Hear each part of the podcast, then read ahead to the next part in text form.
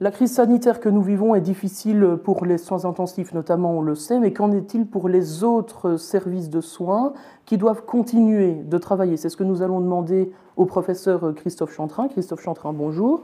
Bonjour. Vous êtes responsable du service hématologie et oncologie pédiatrique au CHC Montlégia de Liège, le nouvel hôpital. Donc, professeur, est-ce que malgré la crise du Covid-19, vous arrivez à mener vos soins? Oui, pour l'instant, euh, nous avons dû aménager un petit peu notre, notre organisation, notre euh, activité, mais à ce stade-ci, nous pouvons tout à fait euh, assurer les soins comme, comme à l'habitude, en tout cas pour tout ce qui est prise en charge urgente, puisque ce sont les recommandations et les, les demandes actuelles. Pour qu'on comprenne bien, quelles sont les prises en charge, en charge urgentes alors?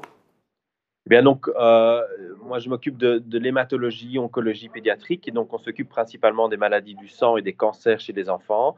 Et donc il est évident que malgré la crise du Covid, un enfant qui développerait des symptômes euh, d'une maladie cancéreuse doit pouvoir être diagnostiqué et doit pouvoir recevoir les traitements dans des délais les plus courts possibles. De même, les patients qui sont en traitement doivent continuer à recevoir leur traitement et éviter aussi d'être affectés ou d'avoir d'autres risques parce qu'ils viennent à l'hôpital. Donc euh, voilà, ça demande quelques aménagements, mais on peut actuellement euh, fournir les soins comme, comme à l'habitude.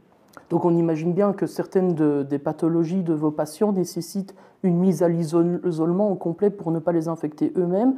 Euh, en quoi est-ce que vous, vous ressentez le manque de, protection, de masques, de blouses dont on parle beaucoup dans les médias?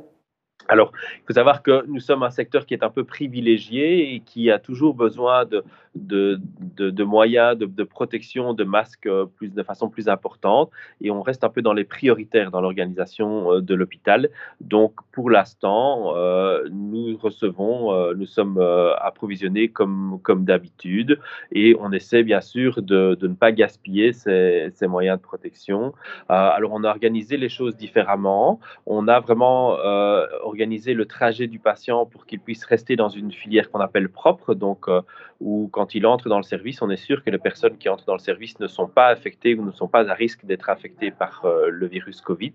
Et euh, les patients pour lesquels il y a un doute sont un peu dans une zone tampon euh, où on peut rapidement savoir si oui ou non leur fièvre ou leurs symptômes sont liés à cette infection ou si on peut maintenir les, traitements comme, comme à l'habitude. Au-delà de la zone tampon, au-delà de, de ça, est-ce que vous avez dû mettre en place d'autres mesures spécifiques oui, ben donc il y, a, eu trois grandes, je dirais qu'il y a trois grandes euh, pôles dans, notre activité. La première, c'était de réorganiser l'activité pour ne garder que l'activité urgente, donc euh, en, accord avec euh, le plan urgence des, hôpitaux depuis le 16 mars.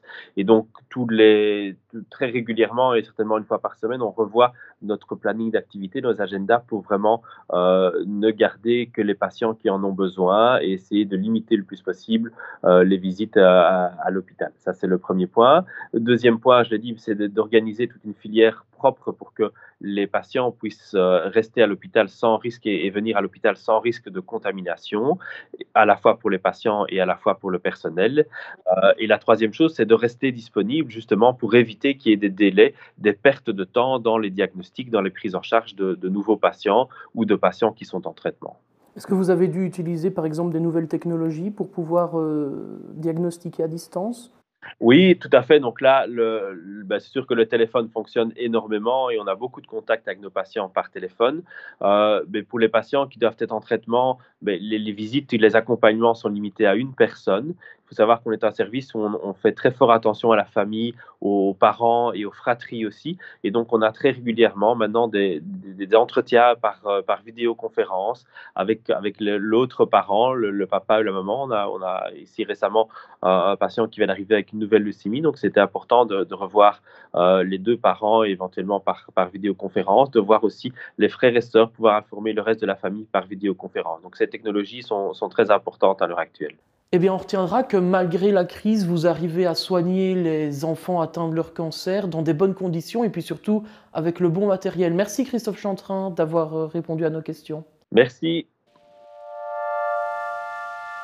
Retrouvez tous nos podcasts sur Mammouth Media. Un média sauvage.